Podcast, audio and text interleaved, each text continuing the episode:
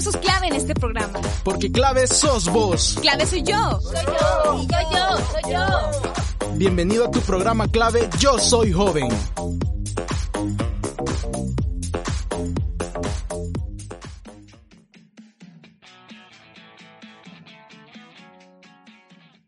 Hola, hola, ¿cómo están chicos y chicas? Sean bienvenidos y bienvenidas a otro programa de Clave Yo Soy Joven. Mi nombre es Rodolfo Salgado y es un gusto poder saludarlos desde la comodidad de mi hogar en la conducción de este día. Quiero enviar un gran saludo a aquellos que nos escuchan a través de Radio YSUS y también a los que nos escuchan a través de Spotify o iBooks. Qué gustazo que estén aquí con nosotros y nos alegra mucho que aprendamos juntos y escuchemos juntos un gran programa. Como si nada, ya estamos a punto de finalizar el segundo mes del 2021. Imagínense, acabamos de estar celebrando eh, la noche buena, estamos eh, del año nuevo y ya estamos finalizando el segundo mes. Algunos pues ya están en clases y otros ya preparaditos para iniciar las labores académicas. Y bueno, aún seguimos viviendo pues esta obligada normalidad que para muchos pues ha sido difícil de acostumbrarse. Además de pues los conflictos sociales, los conflictos económicos, sanitarios que han acontecido en nuestro país El Salvador. También hemos sido testigos de una polarización económica que nos tiene entre la espada y la pared. Bueno, yo sé que todo esto puede ser frustrante, pero lo mejor es ser críticos con lo que sucede en el campo político de nuestro país, eh, mirar más allá del mensaje, eh, analizar todas las propuestas, analizar todo lo que está pasando y sobre todo analizar eh, los mensajes y todo lo que circula por el internet, porque puede ser fácilmente manipulado y pues nos podemos ir en blanco, como se dice a veces, con nuestros pensamientos al momento de leer algo y creernos eh, las noticias falsas o cosas que en realidad no son la verdad. Nosotros les invitamos a eso, a, ser crítico a lo que se genera, a pensar y a ponernos desde nuestro propio punto de vista todo, analizar todo y no nos dejemos dar paja como dicen tan fácilmente. Es importante construir ese pensamiento porque es lo que nos hace de verdad una democracia, el pensar y el expresarnos libremente y no que cualquiera nos venga y nos meta ideas a la fuerza. Claro que muchas veces pues es difícil eh, llegar a un, a un razonamiento propio con tantos argumentos, tanto borbandeo de información que muchas veces pues nos pueden confundir. Y más aún cuando eh, en estos los sectores de poder no hay conciliación y por el contrario utilizan un lenguaje peyorativo, ofensivo para referirse a, a otros grupos y a sus oponentes políticos. Eh, como sabemos siempre hay esa discusión entre que vos tenés la culpa, que vos hiciste tal cosa y no llegan a un razonamiento que beneficie completamente a la población. Bueno, pues yo creo que con esto que les he hablado se estarán imaginando que a, qué sección corresponde este día. Lógicamente es a la sección de política, que este día nos trae un tema bastante nuevo y peculiar, sobre todo en nuestro contexto y en el clima político actual. Nos hablarán del pensamiento crítico, como ya les he dicho, y la corrección política. Así que, sin más que decir, aprendamos de este programa y vamos con César.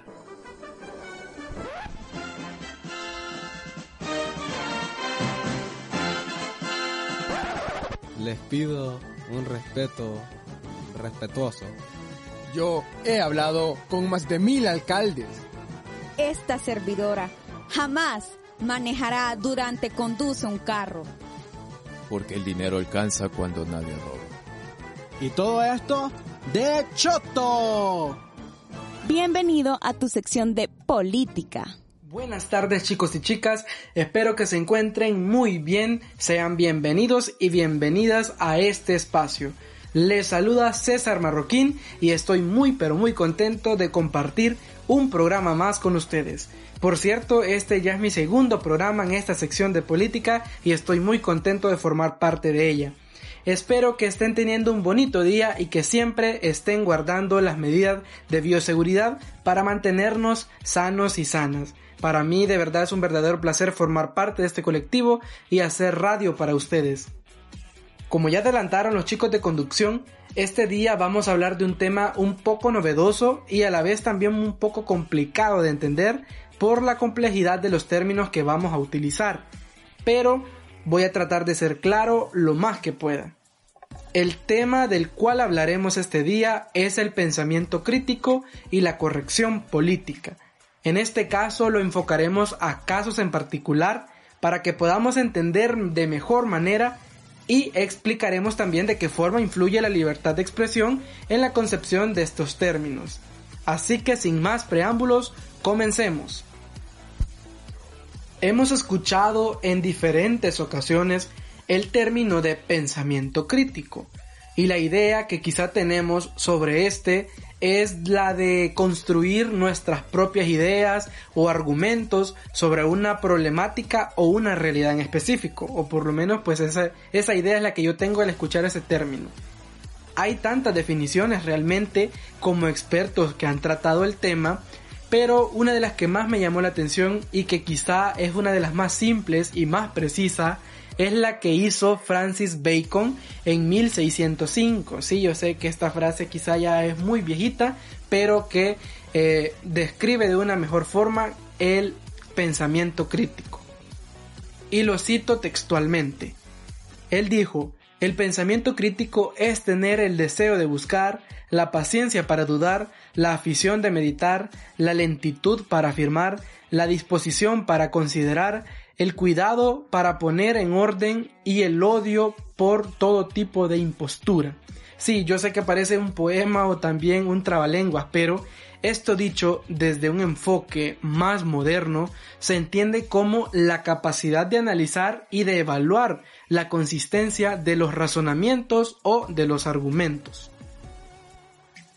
Considero en especial aquellas afirmaciones que la sociedad acepta como verdaderas en el contexto de nuestra vida cotidiana. Por ejemplo, la fake news. ¿Quién no se ha topado con una noticia falsa? Y sabemos que son relevantes por, quizás no por su contenido, pero sí por su rápida difusión y su rápida viralización. Y se preguntarán también que por qué hablar de pensamiento crítico en la sección de política.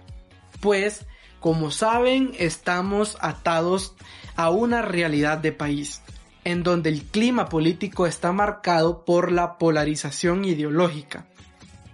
Esto es muy común en una democracia funcional, y cada persona también tiene derecho de concebir ideales desde la posición que desee y desde donde se sienta cómodo o cómoda, ya sea de izquierda, de derecha, de centro humanista, de centro izquierda, socialdemócrata, etcétera, etcétera, etcétera, y todas las demás ideologías que puedan existir en el contexto político. Quiere decir que existen muchísimas posiciones que tienen obviamente una cosmovisión diferente y que al pensar diferente actúen según sus ideales. Esto va creando una inmensidad de información y de diferencias políticas que pueden llegar a confundirnos y que nos permiten en cierto caso darle la razón a un sector y diferir también en argumentos con otro sector. Y chicos y chicas, es en este punto donde radica la importancia de analizar y dudar de todo, como diría Francis Bacon, para poder dar nuestro propio punto de vista. Hace unos días estuve leyendo también un artículo que me gustó mucho y que lo traje acá, lo traigo eh, a colación en, este, en esta sección, ya que eh, la empresa española Iberdrola eh, trató este tema de la importancia del pensamiento crítico y este artículo sostiene que el sentido crítico nos ayuda a discernir entre argumentos mediocres y brillantes. También nos ayuda a distinguir la información de valor y a desmontar los prejuicios hallar conclusiones bien fundamentadas, a generar alternativas, a mejorar la comunicación y en definitiva también a ser dueños de nuestro propio pensamiento y de nuestro propio actuar. Es decir, que podamos crear nuestro propio criterio. Quiere decir que el pensamiento crítico mantiene viva la democracia, porque permite crear nuestros propios juicios de valor sobre la situación política que vivimos a diario y que genera debate. Esto tiene que ver también con la libertad de expresión, que es una garantía constitucional, un derecho muy importante de la que gozamos en nuestro país y que muchas veces se ha visto vulnerada por diferentes situaciones.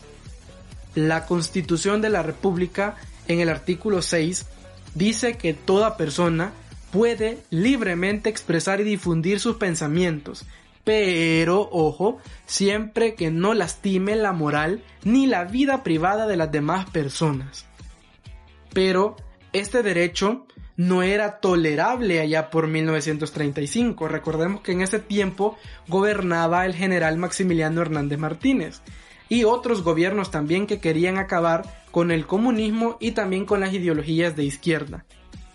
Y otro hecho más reciente aún fue la guerra civil en la década de los 80, donde existía una fuerte polarización de ideales entre la derecha y los movimientos de izquierda, que llevó a la lucha armada por la diferenciación de pensamientos. Inclusive, hace algunos meses, la Sociedad Interamericana de Prensa, SIP, lanzó un informe sobre la situación de libertad de expresión en El Salvador.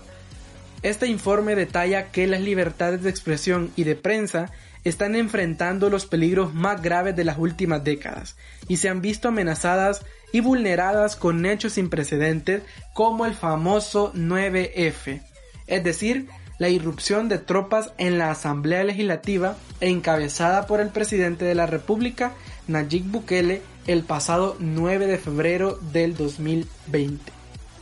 También la Asociación de Periodistas del Salvador, APES, presentó un informe sobre la libertad de expresión en El Salvador 2020, que registra algunos casos de agresión contra periodistas y trabajadores de la comunicación y violaciones a sus derechos laborales reportados al Centro de Monitoreo de Agresiones a Periodistas de la APES. Este informe destaca un incremento en las agresiones, destacando restricciones, ataques y acoso digital contra periodistas que cuestionan sobre algunas actuaciones de los funcionarios públicos y que opinan de manera crítica en sus redes sociales. Nos damos cuenta que a lo largo de nuestra historia, este derecho que, es tan importante ha sido motivo de conflictos, de muertes, de odio, de separación, de ataques y de violación a derechos humanos. La Fundación para la Libertad de Prensa sostiene que la libre expresión hace ciudadanos mejor informados y más conscientes de su país para tomar las decisiones sobre su futuro y una sociedad informada es menos susceptible de ser engañada. Ok, pero entonces ¿podemos decir lo que queramos de quien queramos? En principio sí podemos, pero siempre debe cuidarse los señalamientos que se hagan, pues Recordemos que hay delitos contra el honor de las personas, por los cuales pueden procesarnos un juez. Estos delitos pueden ser la difamación, la calumnia, la injuria, etc. También en todo esto cabe la censura, que también es importante resaltar, ya que todas y todos estamos sujetos a una sociedad que trata de impugnar lo que por imaginario colectivo es mal visto o es muy controversial. En nuestro contexto actual, un ejemplo eh, podrían ser las personas que tienen un patrón de fanatismo con los actores políticos, partidos políticos o ideologías marcadas, pues no puedes criticar a un personaje o una ideología que ellos consideran correcta sin que te ataquen. Y quizá el problema radique en que es complicado obtener una fuente de información confiable. Recordemos pues que estamos en la era de la desinformación y que eh, esta se mueve a través de las fake news, de los memes, de los troll center que atacan sin fundamentar sus argumentos.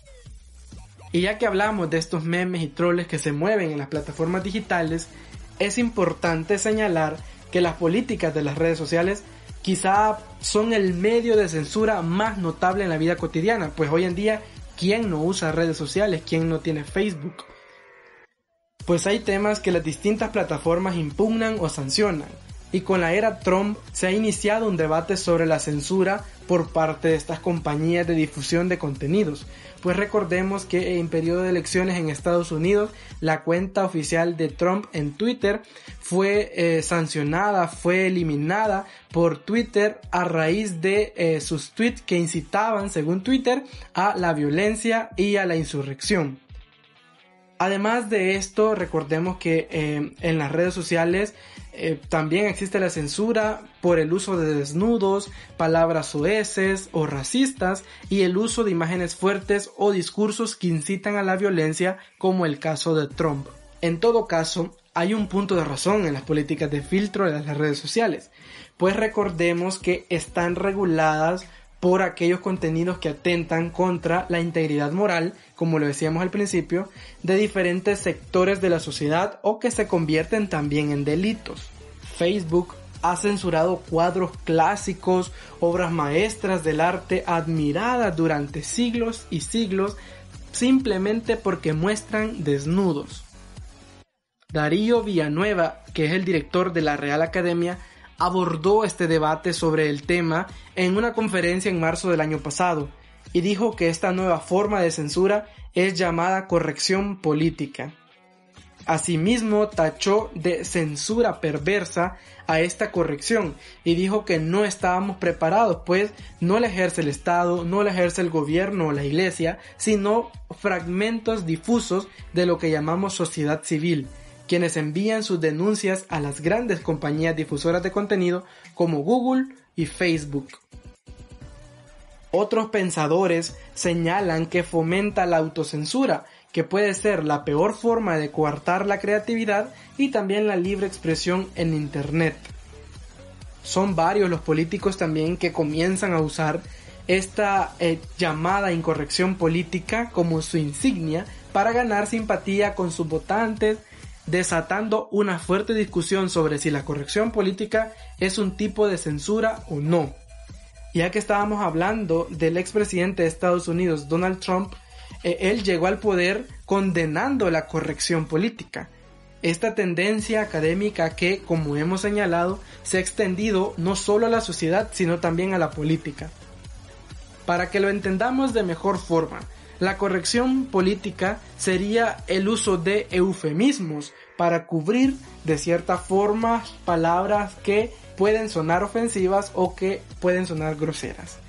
Un ejemplo en el contexto estadounidense sería em, decir persona afroamericana en lugar de decir persona negra, porque la sociedad te señalaría de racista.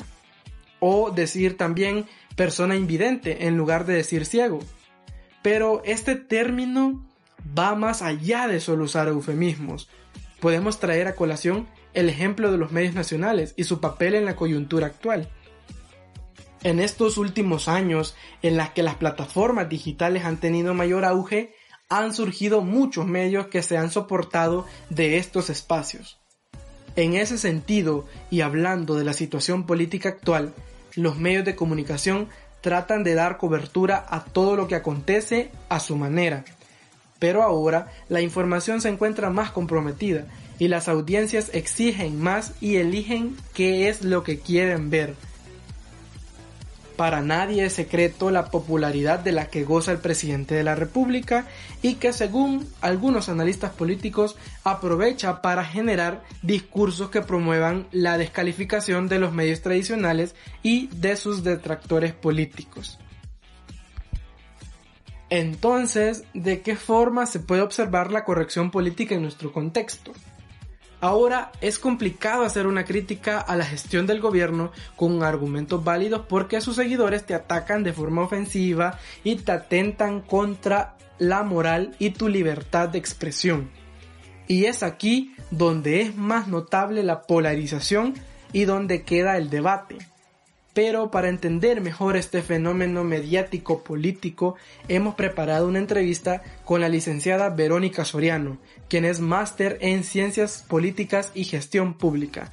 Así que vamos con la entrevista. ¿De qué forma se aplica la corrección política a los medios nacionales en la coyuntura política actual? Un elemento importante es cómo históricamente Han existido medios de comunicación escrito, en medios de comunicación incluso televisivos y como en la actualidad el gobierno ha visto la necesidad de crear sus propios medios de comunicación.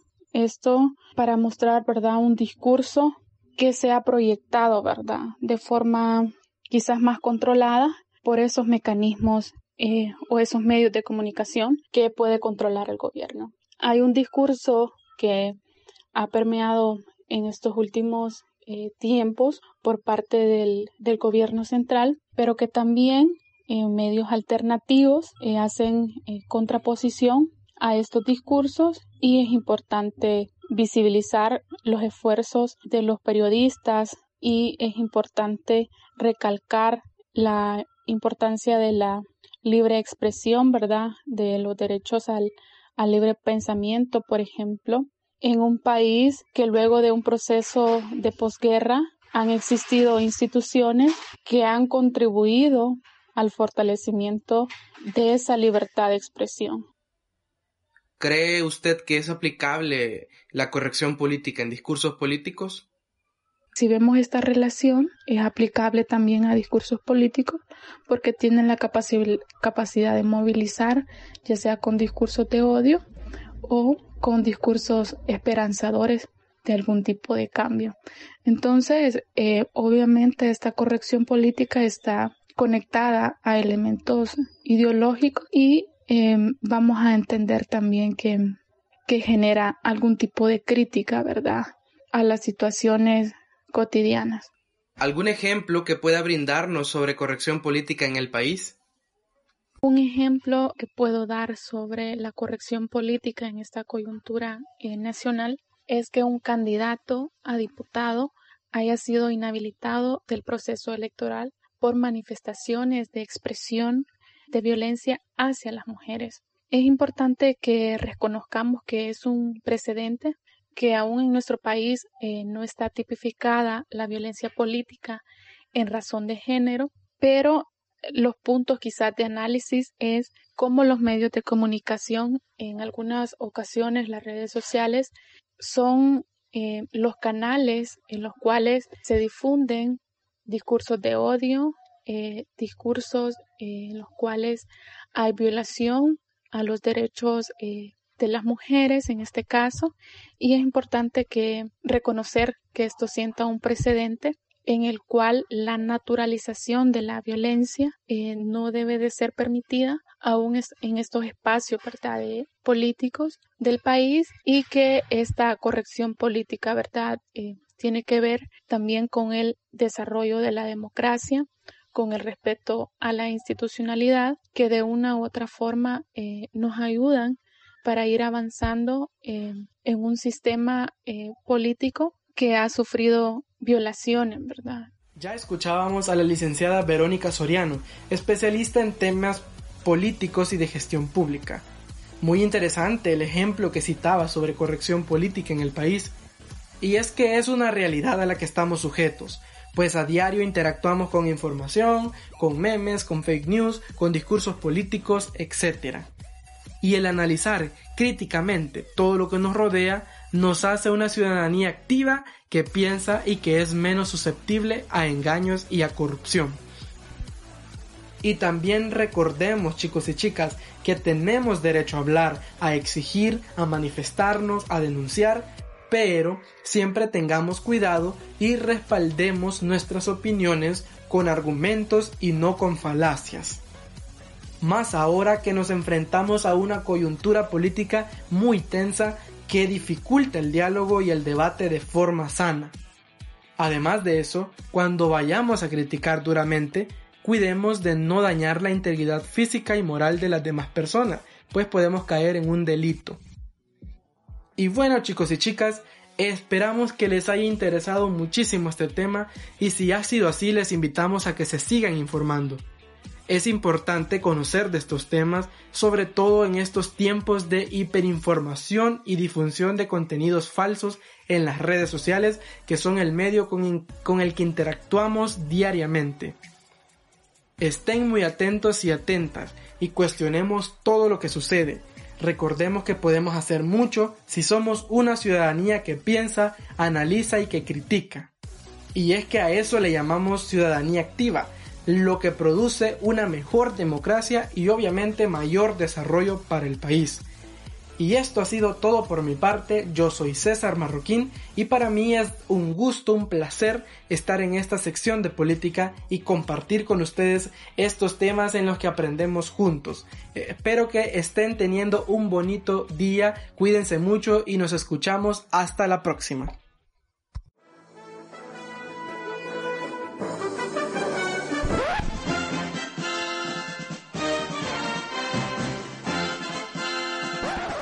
Les pido un respeto respetuoso. Yo he hablado con más de mil alcaldes. Esta servidora jamás manejará durante conduce un carro. Porque el dinero alcanza cuando nadie roba. Y todo esto de Choto. Bienvenido a tu sección de política. Y ahí teníamos el tema de la sección de política del día de ahora. Le agradecemos a César por hablarnos este día de este tema interesante y que la verdad es que tenemos que tener muy en cuenta todos. Yo en lo personal no me vi, no había escuchado sobre el término corrección política.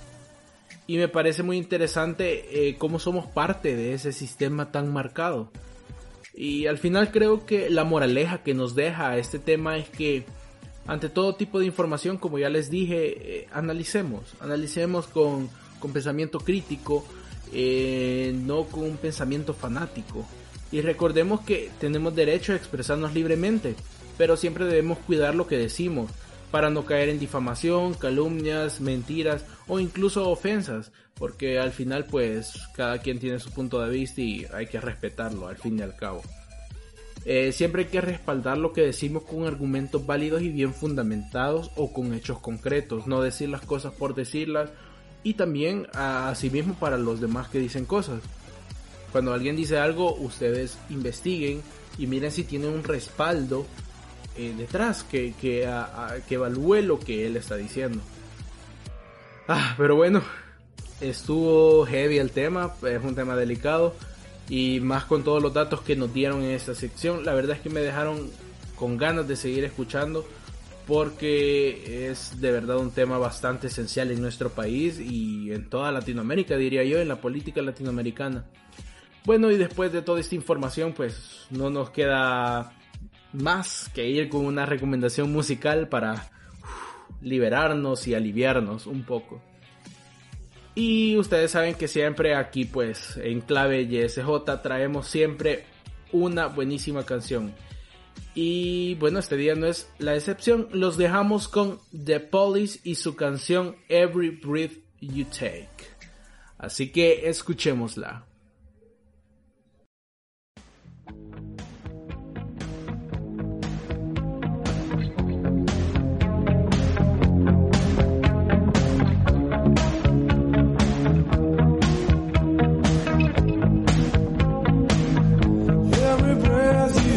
day.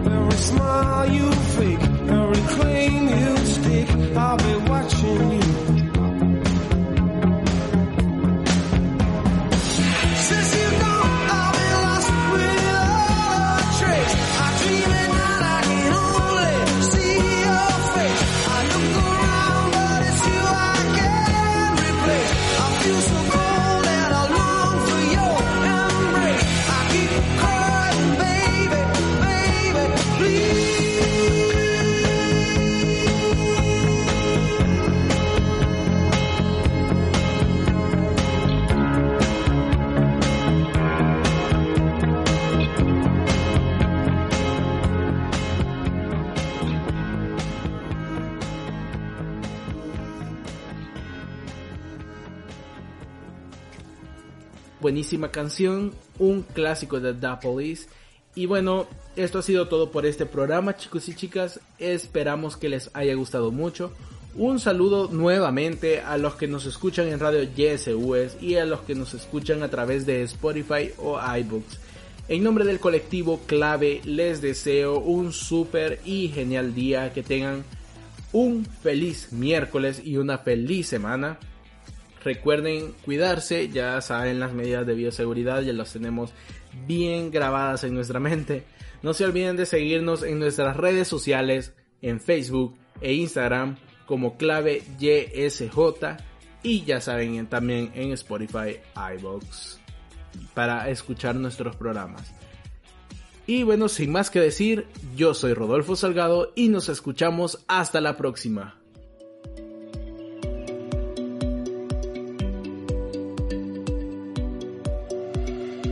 Esto fue clave, yo soy joven. Tú fuiste clave en este programa. Hasta la próxima.